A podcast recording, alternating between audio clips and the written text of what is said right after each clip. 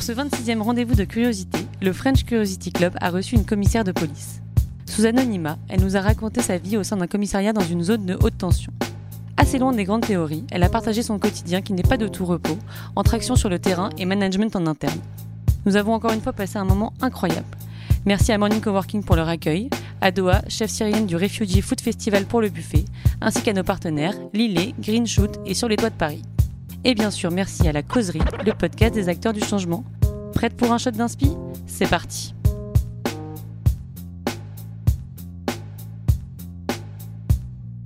euh, bah, D'abord, merci au FCC euh, de m'offrir cette opportunité, c'est assez impressionnant. Je ne pensais pas du tout qu'il y aurait euh, autant de personnes qui seraient intéressées par ce métier. Voilà, donc moi je, je, un tout petit préambule, c'est que du coup je suis commissaire de police et, euh, je suis normalement soumise à ce qui s'appelle un devoir de réserve où je dois faire attention à ce que je dis et notamment lorsque je décide d'évoquer et de commenter un petit peu mon administration. voilà, donc je m'appelle, je peux vous dire mon nom de famille, j'ai 29 ans, je suis, commissaire de police. Je suis très contente de pouvoir vous présenter ce métier que j'aime beaucoup et que je suis très contente d'avoir choisi euh, un peu sur le tard. Euh, je vais vous présenter un peu mon, parcours et puis après mon rôle. Euh, donc moi, la base, j'ai fait Sciences Po, comme pas mal de commissaires de police aujourd'hui, de la licence au Master 2. Et c'est à peu près au cours de mon Master 1, Master 2 que j'ai commencé à réfléchir à ce métier.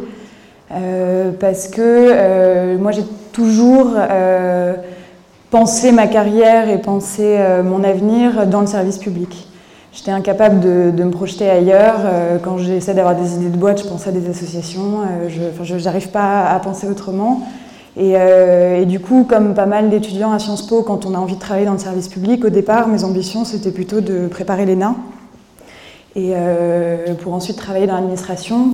Du coup, pendant mes études, j'ai fait beaucoup de stages, euh, de stages qui, euh, qui peuvent, qui peuvent euh, correspondre à, des postes de sortie à l'ENA, donc des postes en préfecture, des postes, des stages en, ambassade, en corps d'inspection, en cabinet ministériel. Et en fait, dans tous ces endroits, j'ai senti une, une, vraie distance en fait avec les usagers et avec finalement le service que j'avais envie de rendre de manière beaucoup plus directe euh, aux usagers du service public.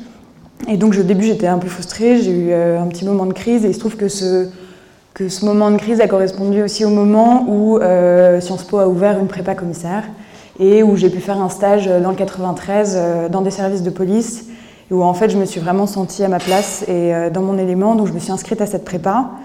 Et, en fait, au fil de la prépa, je me suis rendu compte que c'était exactement ce que je voulais faire et j'ai abandonné tout autre projet. Et donc pendant mon master 2, j'ai passé le concours que j'ai eu. Euh, et ensuite, je suis partie du coup à Lyon pendant deux ans, à Saint-Cyr-au-Mont-d'Or, qui est la seule école de commissaire de police euh, de France où on est tous formés. Euh, ma promo, on était 40, donc c'est pas énorme, et on était 20 issus du concours externe, c'est-à-dire issus des études, des jeunes de mon profil en général, et 20 internes, c'est-à-dire des, gens qui étaient policiers avant et qui, euh, dans d'autres grades, et qui ont, en fait, par la progression, qui ont passé des concours internes et qui euh, leur ont permis de devenir commissaire de police. Donc on passe deux ans avec des cours qui sont, euh, qui sont inégaux, mais qui nous apprennent énormément de choses quand même sur ce que va être la police, mais on débarque dans un monde qui, moi, qui était complètement nouveau pour moi, parce que j'ai une famille qui est plutôt dans le privé ou dans d'autres d'autres métiers. Donc c'est deux ans pour s'acclimater. Les internes, donc les 20 plus âgés, sont une aide très précieuse parce que c'est eux qui nous, qui nous explique un peu comment ça va fonctionner. Et puis surtout, on fait des stages. À peu près la moitié de la scolarité euh, est constituée de stages que j'ai fait moi dans le 10e à Paris, où il y avait euh, pas mal de choses à apprendre. Euh, je suis sortie du coup d'école où j'avais l'impression d'être à peine, d'avoir à peine compris ce que c'était que la police et, et qu'on me lâchait un peu dans le, dans le monde où j'allais devenir tout de suite chef d'un service de police. donc ça c'était compliqué, mais du coup j'ai eu la chance d'avoir le choix parce que ça, quand on sort d'école, nous on était 40, il y avait 41 postes qui nous étaient offerts, euh, que des postes en commissariat. Et, euh, et, du coup, le premier choisi euh, parmi les 41 postes et le dernier choisi parmi deux postes. Moi j'ai pu choisir, j'ai choisi du coup d'aller où j'ai été chef du service judiciaire du commissariat. Je vous expliquerai un peu après exactement à quoi ça correspond. Et donc j'y suis restée deux ans et demi. Et, et depuis janvier, je suis maintenant adjointe d'un service qui s'appelle service départemental qui fait des enquêtes, euh, dont je pourrais vous parler, mais je, pense que je vais surtout euh, vous expliquer euh, mon premier poste qui correspond bien aux missions telles qu'on peut les imaginer d'un commissaire de police. je pense que c'est pas mal que je vous explique très rapidement, et je pourrais répondre à vos questions, c'est très compliqué, l'organisation de la police pour vous montrer où je me situe dans cette organisation-là. Euh, la police, en fait, en France, il y en a deux que vous connaissez, c'est la gendarmerie et la police nationale. Euh, comment, comment c'est réparti? En fait, normalement, ce sont les villes de moins de 5000 habitants qui sont gérées euh, par des gendarmes et les autres villes sont gérées par des policiers, la police nationale. C'est une réalité qui a un peu évolué puisque la démographie aussi a évolué et puis les gendarmes qui ont un peu le, la réputation de récupérer des, postes euh, se sont mis aussi, on commence à avoir des bureaux dans des grandes villes. C'est pour ça que pour vous, c'est pas forcément lisible, parce qu'il y a parfois des gendarmes à Paris, euh, mais normalement cette répartition, elle est, elle est, euh, uniquement liée à la population. ça a un intérêt d'avoir deux polices en France, parce que ça permet d'avoir deux forces civiles, et c'est indispensable parce qu'en fait c'est une garantie démocratique. Ça permet, euh, le jour où les policiers en colère décident de manifester sur les Champs-Élysées euh, avec leur voiture de service et leur arme de service, d'avoir une autre force qui, elle aussi, est en capacité de les contrôler. Et, euh, si un jour il devait y avoir une utilisation arbitraire de la, police nationale, il y aurait toujours une autre force pour compenser. Donc c'est très important d'avoir les, les, deux forces, même si ce n'est pas toujours compréhensible et pas toujours lisible. Et en fait, dans la police nationale, il y a deux polices, ça on le sait moins c'est la préfecture de police et la direction générale de la police nationale.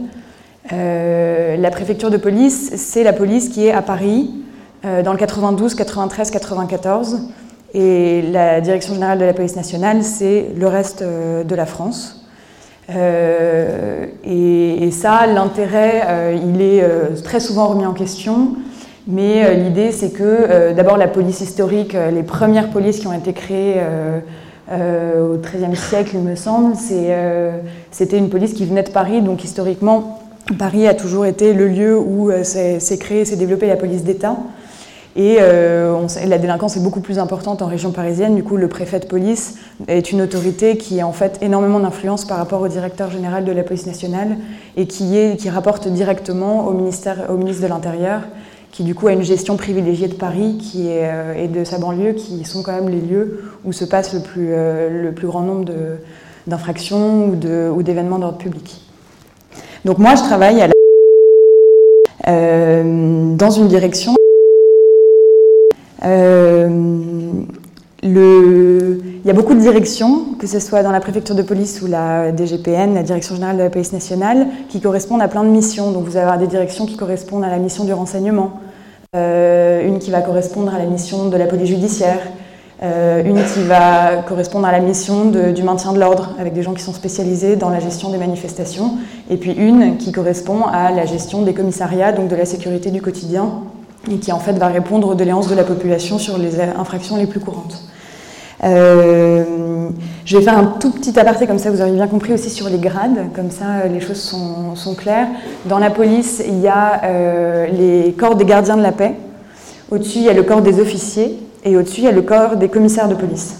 Donc les gardiens de la paix, bah, qui sont organisés en fonction en fait de, leur hiérarchie, enfin de, des responsabilités.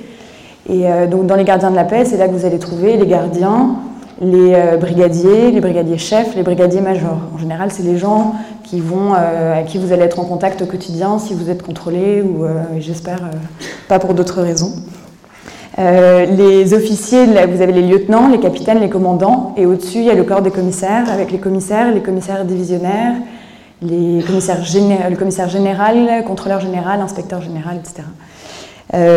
donc ça vous positionne un peu mon rôle, et donc en fait, être commissaire, c'est pas être chef d'un commissariat, c'est avoir un grade particulier et donc avoir un niveau de responsabilité particulier.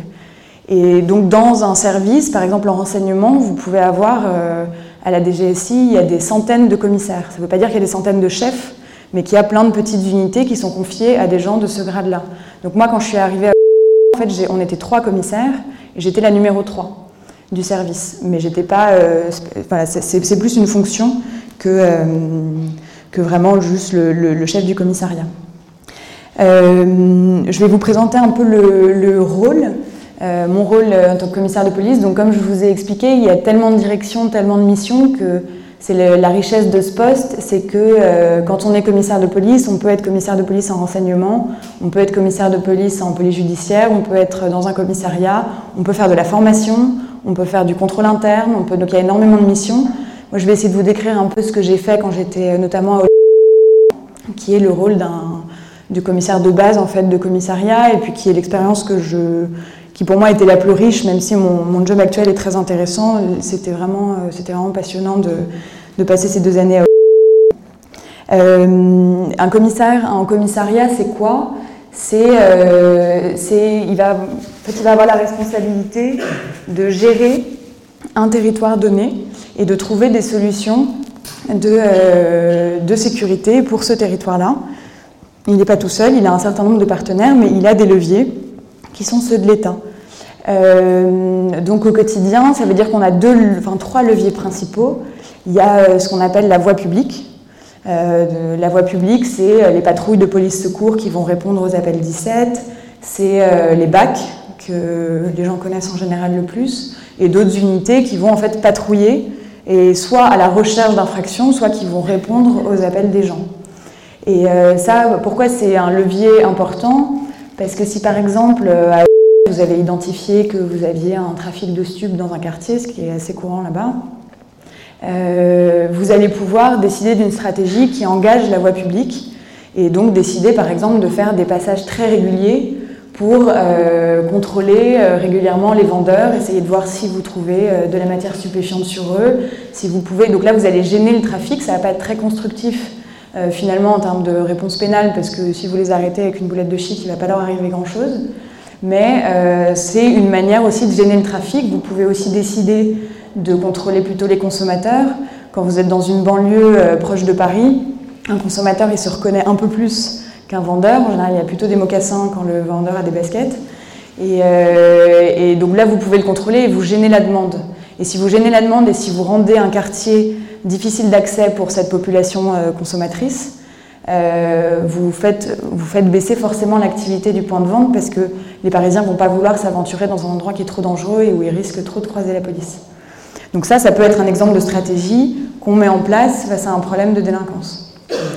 Euh, l'autre levier, qui est un levier très important, c'est le levier judiciaire. C'est les enquêtes. Ce sont les enquêteurs euh, qui sont... donc il y a les deux grands services d'un commissariat, c'est la voie publique et, le service judiciaire. Moi, j'étais à la tête de ce service-là. Et, là, le judiciaire, il y a une activité incompressible qu'on doit absorber de toute façon. C'est euh, notamment les plaintes qui arrivent.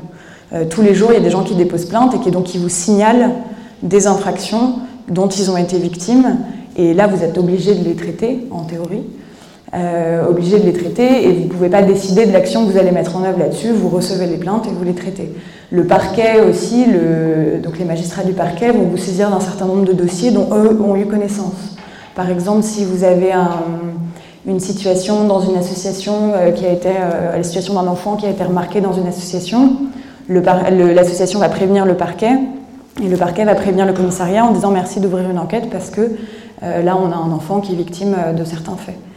Euh, et puis, il y a une autre manière de révéler les choses, c'est les interpellations de voie publique. Lorsque la voie publique va faire des patrouilles, euh, ils vont relever des infractions, ils vont constater des infractions, ou ils vont être appelés euh, par la police secours pour relever des infractions. Et, et là, dans ce cas-là, on se retrouve avec quelqu'un qui est arrêté, qui est placé en général en garde à vue, et pour lequel il faut faire une enquête qui est du coup plus rapide que si on avait vraiment travaillé à l'issue d'une plainte euh, pour essayer d'identifier l'auteur, euh, par exemple, d'un vol de portable ou de violence. Et euh, là, vous avez juste 48 heures maximum pour essayer de bien établir qu'il a bien fait ce qu'on a vu qu'il avait fait ou ce qu'on le soupçonne d'avoir fait, pour ensuite le livrer au, juge. Et, vous avez aussi une autre manière de révéler des infractions, et c'est là que l'orientation stratégique est un peu plus intéressante, c'est ce qu'on appelle l'initiative c'est des unités qui vont rechercher les infractions. Et là, vous pouvez les orienter vers vos priorités. Euh, par exemple, les BAC sont des unités qui normalement ne euh, répondent pas aux appels 17. ils vont chercher chercher des infractions. C'est pour ça qu'ils sont en civil, pour être discrets. ils ne sont pas toujours très discrets, mais. Et, et, pour essayer de révéler quelque chose. Et là, vous pouvez les orienter, toutes ces unités qui vont faire de l'investigation, vous pouvez les orienter sur une problématique délictuelle que vous, que vous avez identifiée. Et le dernier levier qui est important, c'est le partenariat, parce que sur un territoire, on n'est pas les seuls, la police, à, nous occuper de la sécurité. Euh, un acteur très important, par exemple, qui est assez méconnu, ce sont les bailleurs sociaux, euh, ou même les bailleurs privés. Leur manière d'organiser euh, une copropriété, d'organiser le bâtimentaire, d'en prendre soin, etc., ça va avoir un impact énorme sur la sécurité. Donc nous, on travaille beaucoup avec eux notamment quand il y a des projets d'urbanisme, on va beaucoup réfléchir avec eux à comment organiser les choses pour qu'il n'y ait pas des bons endroits pour que se développe le trafic. Toutes les cités, les vieilles cités dans le 93 des années 70, elles sont particulièrement inaccessibles euh, aux policiers parce qu'il n'y a pas eu cette réflexion derrière. Donc quand vous avez des, cités qui sont fermées avec des passerelles dans tous les sens, c'est assez compliqué de réussir à, attraper un, dealer qui court, euh, qui court et qui connaît lui tous les passages d'un côté de l'autre, etc.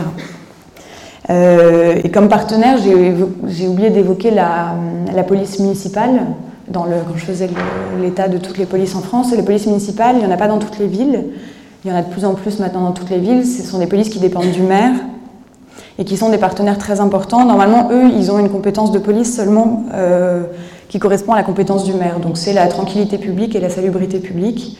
C'est pour ça qu'au départ, ils ont surtout euh, commencé à travailler sur des contraventions. C'est comme ça qu'on les connaît le mieux mais il y a des polices municipales qui ont joué un peu sur la notion de tranquillité publique et qui sont en train de monter en puissance, qui s'arment et qui deviennent de vraies forces de sécurité, ce qui peut être un vrai avantage, mais ce qui est aussi un peu un danger, parce que d'abord c'est un facteur d'inégalité territoriale assez important. Euh, si vous avez une ville euh, qui est plus riche, elle va avoir plus de moyens de sécurité et l'État ne pourra pas tellement compenser ces choses-là. Et lorsqu'elle se comporte comme une milice, parce qu'elle est quand même soumise à un pouvoir politique de manière beaucoup plus directe que la police nationale, euh, on se retrouve euh, vraiment dans, un, dans, une situation qui est dangereuse parce que vous avez des gens armés qui finalement agissent sur ordre et donc ça doit toujours être géré euh, de manière assez délicate par les commissaires locaux qui ne doivent pas donner trop de pouvoir tout en s'appuyant énormément parce que on en parle énormément dans la presse, la police nationale a de moins en moins de moyens et est obligée de s'appuyer sur d'autres partenaires. Euh, comme autre partenaire qu'on peut imaginer, c'est les associations qui vont nous remonter énormément d'informations. Et puis on fait tout un travail quand même infrapénal. Euh, nous, on avait par exemple un groupe de travail où on travaillait sur euh, les, des profils de jeunes délinquants. C'était nous, police nationale en général, qui proposions des noms en disant voilà, nous on les a eus dans nos cellules de garde à vue, ce sont des mineurs. D'après ce qu'on connaît de leur situation familiale, d'après ce qu'on a pu voir au cours de la garde à vue, ils n'ont rien à faire là et ils ont des perspectives euh, pour s'en sortir ailleurs.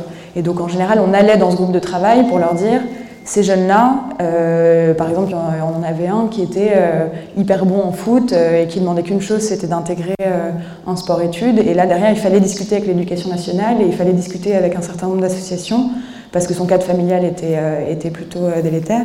Il fallait pouvoir trouver des solutions. Donc ça, ça fait partie des solutions partenariales, de nos leviers partenariaux dans, lesquels on s'implique beaucoup et la police de sécurité du quotidien qui est en train de développer aujourd'hui, c'est une demande de la part du gouvernement de beaucoup plus appuyer ce type de, ce type de contact. Euh, l'objectif, en fait, pour nous, de, toutes ces, de, tout ce travail, c'est de récolter du renseignement sur à quoi ressemble la délinquance sur mon territoire, d'en récolter un maximum. On reçoit énormément de courriers aussi, le commissaire répond beaucoup à des courriers, et de se faire une idée précise de la délinquance et de réussir derrière à trouver des solutions qui ne sont pas forcément répressives, qui peuvent être, euh, vraiment très souvent préventives et lorsque c'est nécessaire, euh, répressives, mais en coproduction avec beaucoup d'acteurs.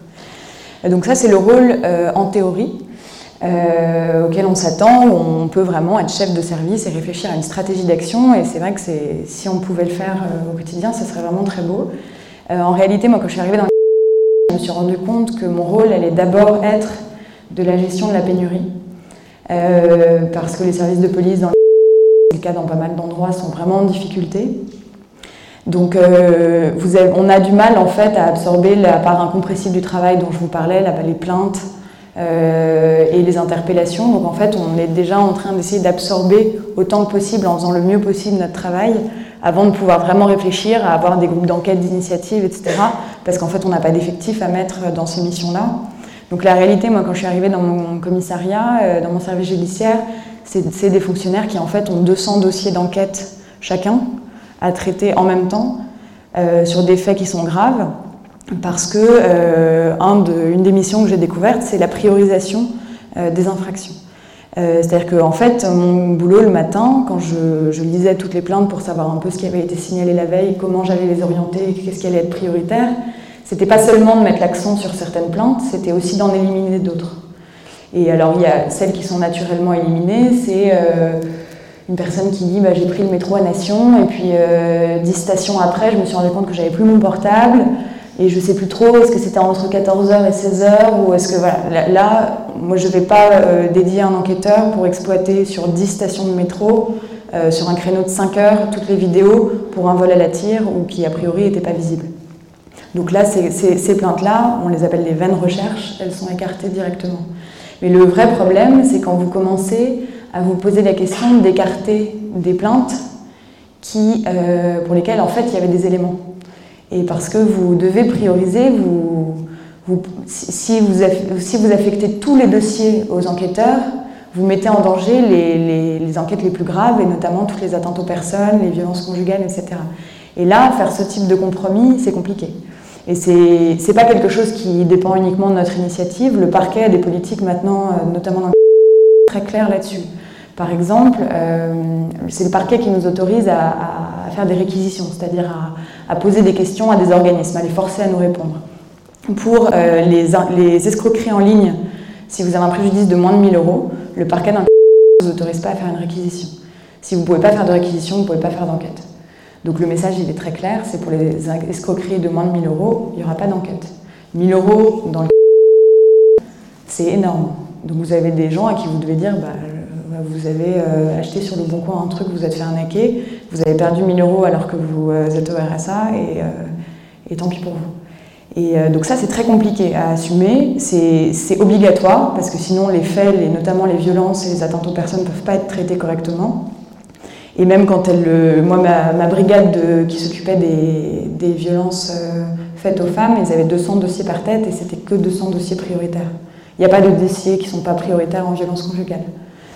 Et euh, ça, me ramène, j'ai oublié d'évoquer le fait que sur le judiciaire, il y a un vrai levier euh, aussi d'amélioration, c'est l'amélioration qualitative. Et ça, lorsque vous faites ce type de choix de, priorisation, de prioriser, c'est que vous améliorez la qualité des enquêtes que vous allez faire et vous allez améliorer la prise en charge des victimes. Et ça, c'est important aussi. Sur les violences conjugales, euh, si vous êtes capable de d'organiser votre service pour faire une permanence de plainte dans une association, pour faire un, pour enlever une partie de leur activité inutile et qui se concentre vraiment sur les victimes de violences conjugales, etc. Là, vous avez une vraie amélioration, qualitative de votre travail. Donc ça, c'est les leviers qu'on a et, qui sont finalement assez difficiles à arbitrer parce que là, l'état dans lequel on était, c'est qu'on essayait d'abord d'assurer le minimum de notre service public. Donc c'était un peu compliqué. Et puis les, conséquences du coup euh, pour nous, chefs de service, euh, c'est des difficultés RH qui sont très lourdes. Parce que les questions que nous on se pose d'arbitrage, etc., d'injustice, euh, pourquoi est-ce qu'on ne traite pas tel dossier, tel dossier, les enquêteurs se les posent aussi.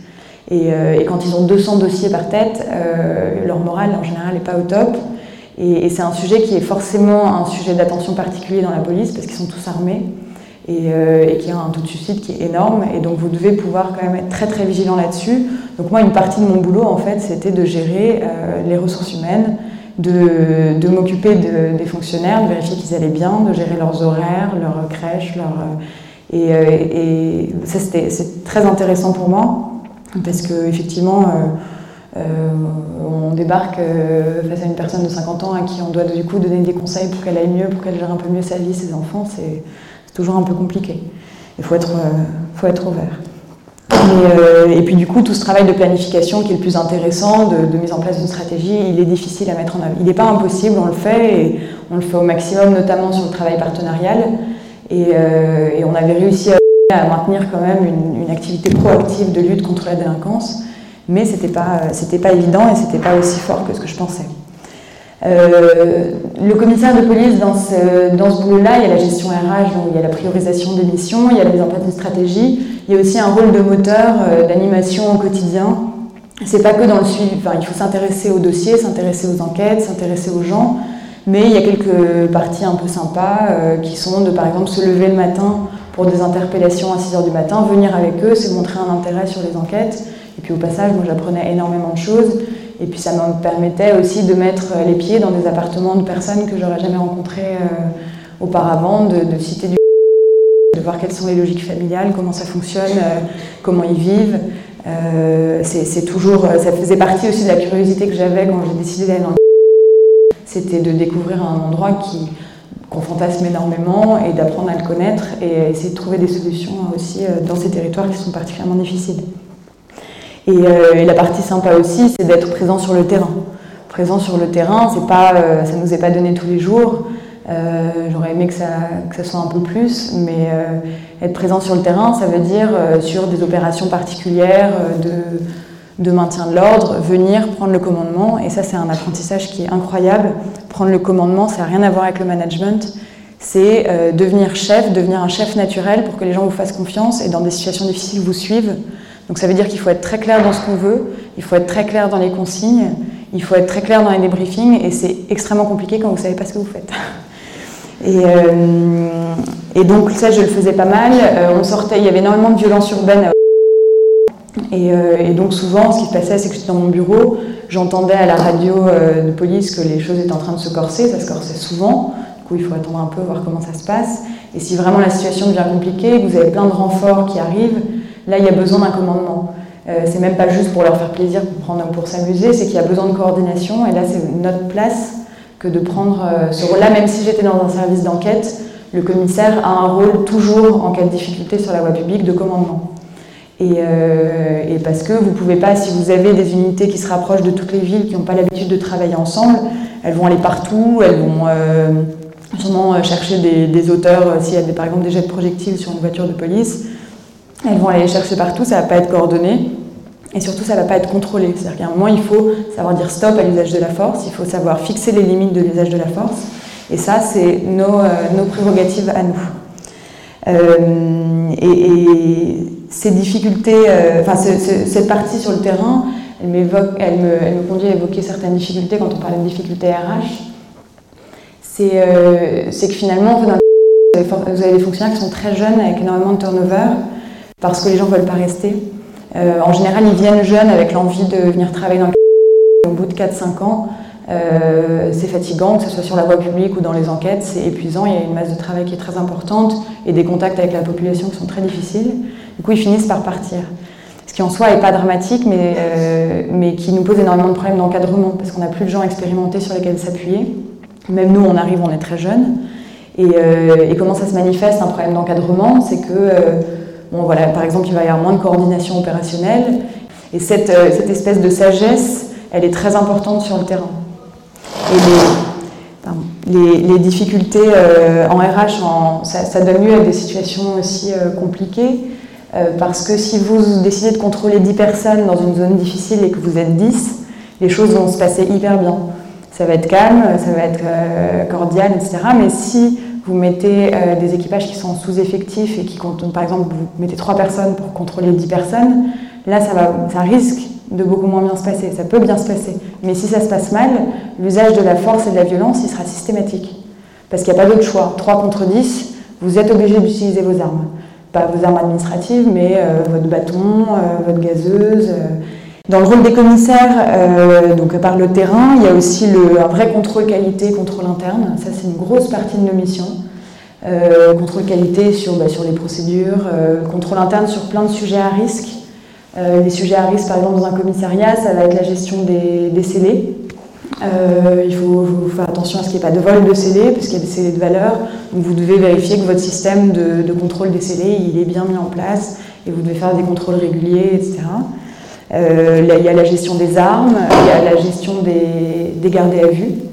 Euh, la gestion des gardés à vue, c'est un sujet qui est très important euh, parce que je, suis intervenue une fois dans un, cours pour des avocats et c'est vrai quand j'ai eu beaucoup de questions sur le fait que les policiers, en gros, faisaient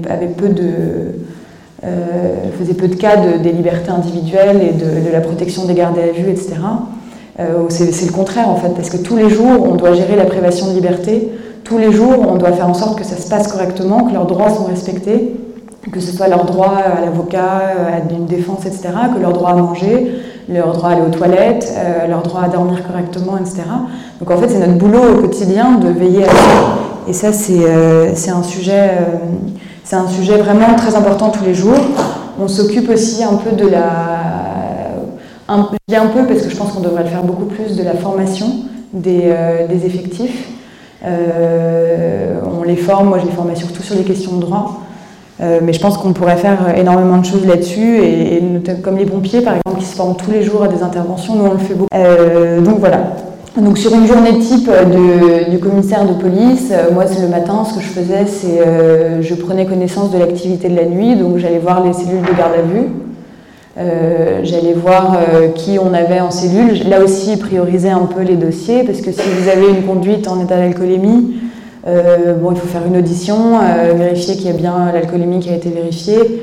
Euh, et puis après, vous, vous présentez au parquet qui prend une décision est-ce qu'on poursuit, est-ce qu'on poursuit pas. Mais ce n'est pas tellement intéressant en termes de dossier. En revanche, si vous avez dans la nuit quatre cambrioleurs qui ont été interpellés, là, ça vaut le coup de prendre un peu plus d'attention, d'aller de, faire des recherches, d'aller faire une perquisition.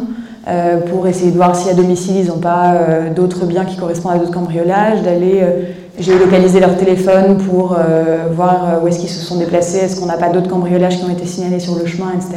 Il y a tout un tas d'investigations qui euh, qui doivent être conduites. Donc donc c'était un peu mon rôle avec des officiers, parce que j'ai toujours un encadrement intermédiaire qui me relaie dans mes consignes, mais c'était mon rôle de, prioriser cette activité. Ensuite, je regardais les plaintes, ce qu'on appelle les pièces parquet, donc c'est les instructions du parquet. Euh, et, je dispatchais l'activité avec, euh, avec les officiers. Après, le reste de la journée, il, dépendait de beaucoup de choses. Si je pouvais, je faisais du contrôle interne, de temps de travail, des horaires, etc. Mais ça, c'est dans une situation idéale. Sinon, il y avait en général une queue de 15 personnes devant mon bureau, de gens qui voulaient me parler de cas particuliers ou de dossiers particuliers pour lesquels il faut trouver des solutions. Euh, et l'idée, c'est pas que vous êtes plus compétente, parce que je ne l'étais pas, euh, mais c'est que parfois il y a des décisions difficiles à prendre. Et en fait, c'est pour ça qu'il y a un chef. C'est parce qu'il faut prendre ces décisions-là. Moi, avant d'arriver en commissariat, je faisais des cauchemars. Je l'ai fait deux fois ce cauchemar, où j'arrivais dans mon commissariat derrière un bureau, il n'y avait rien sur mon bureau, personne ne venait me voir. Parce que je me disais, mais qu'est-ce qu'il fait un commissaire de police J'avais déjà fait deux ans de stage. Hein. Je me disais, mais que, sur quoi je vais pouvoir les aider? Je ne sais rien faire euh, aussi bien qu'eux, etc. Comment je vais pouvoir les aider? Euh, et, en fait, j'ai très vite compris que c'était pour ça que je les aidais. C'était pour prendre ces décisions difficiles et pour les assumer. Et donc c'est pour ça qu'on passait énormément de temps à régler des situations compliquées. Euh, et puis, en fonction de l'activité, on, sortait, on sortait sur le terrain, mener des opérations, construire des... Mais finalement, c'était très orienté opérationnel, ce qui était très satisfaisant pour apprendre pour moi, mais un peu moins dans une vraie réflexion stratégique de comment euh, orienter notre politique de sécurité sur le territoire parce que c'était un peu plus compliqué. Euh, sur comment j'ai vécu les choses de devenir euh, commissaire de police, du coup, quand je suis sortie d'école, j'avais 25, 25, ans. Bah, c'est compliqué, c'est compliqué en termes de, management. Le problème n'est pas tant d'être d'être une femme. Je vais écarter cette question tout de suite parce que c'est assez marrant parce que cette question on me la pose que hors de la police. Qu'est-ce que ça fait d'être une femme dans la police? Mais dans la police, personne ne pose cette question. Ça fait depuis euh, les premières commissaires, c'est dans les années 70, du coup elles sont déjà à la retraite. Ils se sont habitués à avoir un commandement féminin. Et, euh, la police, c'est un corps, en fait, enfin, c'est une institution qui s'est féminisée par l'eau. Euh, donc il y a beaucoup plus de. Enfin, on est à peu près 25% de femmes commissaires. Et chez les gardiens, je ne saurais plus dire, mais ils sont autour de 10%.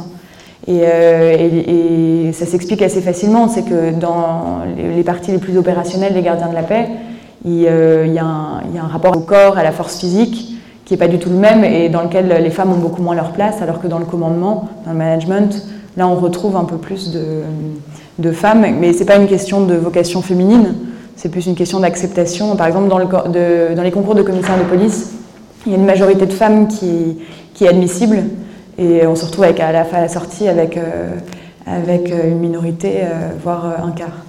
Et puis il y a aussi des discriminations dans la progression professionnelle, mais bon, ça on, parlera si vous voulez.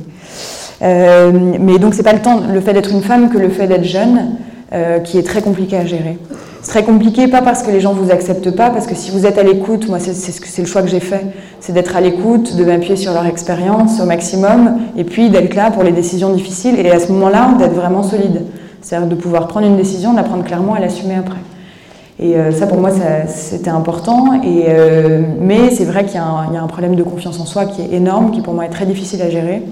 C'est que finalement, face à une situation, je vais beaucoup me remettre en question. Et dans des positions de, de commandement où on demande une décision rapide euh, sur la voie publique dans une situation de stress intense, euh, là, vous ne pouvez pas douter. Donc il n'y a pas de place tellement pour des personnalités qui doutent trop, ce qui est compliqué quand vous êtes une personnalité qui doute trop. Euh, mais ça s'apprend et c'est pour ça que c'est un boulot qui est très intéressant aussi parce que j'ai l'impression de progresser à chaque fois dans chaque situation difficile, de, progresser de, de 10 ans d'expérience parce que j'apprends sur moi, je m'améliore et puis je fais en sorte d'être de plus en plus, euh, de plus, en plus sûr. Euh, ce qui est frappant, euh, moi ce qui me, ce qui m'a le plus préoccupé dans, dans, ce métier, ce qui m'occupe le plus l'esprit, euh, c'est pas tant les différences culturelles, parce que ça, je les ai cherchées. Euh, quand je dis différences culturelles, c'est avec les gens euh, qui sont euh, soit victimes, soit auteurs, mais aussi avec les policiers. Euh, moi, je viens d'un milieu et très, très, très classique. Et, et donc, j'étais pas confrontée à ces différences culturelles, mais c'est ce que j'étais allée chercher. et donc, c'est ce qui m'a aussi beaucoup intéressée. Et c'est vrai que me mélanger, devenir amie avec des gens qui vraiment en fait sont très différents de moi, et puis il y a des vraies amitiés qui sont, qui sont, qui sont nées. C'était, euh, pour moi, c'était important aussi de me sortir de mon monde, quoi. Et euh, mais ce qui, moi, ce qui m'occupe le plus euh, l'esprit, c'est tous les, les, questionnements que que ça implique sur, sur l'homme, sur les comportements humains, sur la société.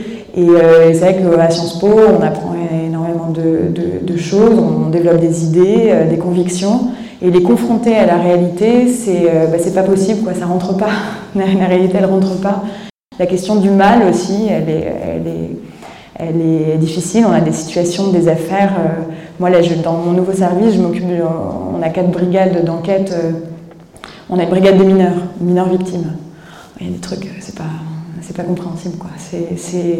Et pourtant, moi, je, dans la démarche de curiosité, d'aller aux interpellations le matin, etc., il y a aussi une démarche de compréhension qui est très forte.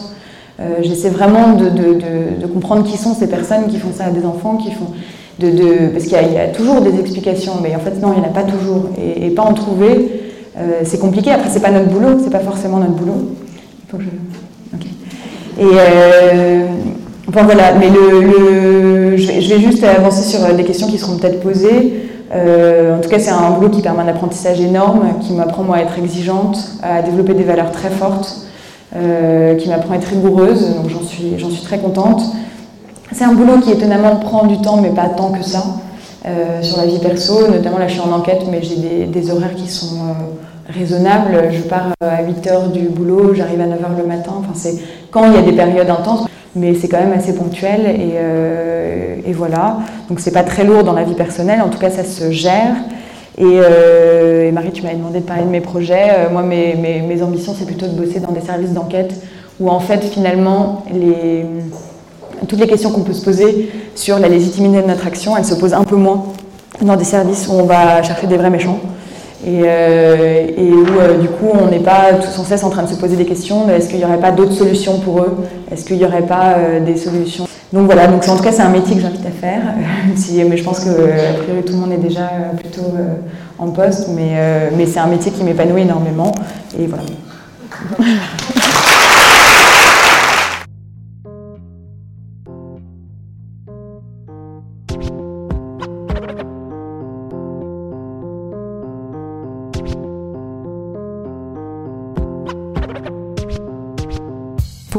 de curiosité, retrouvez le FCC sur les réseaux sociaux et sur notre site www.frenchcuriosityclub.com.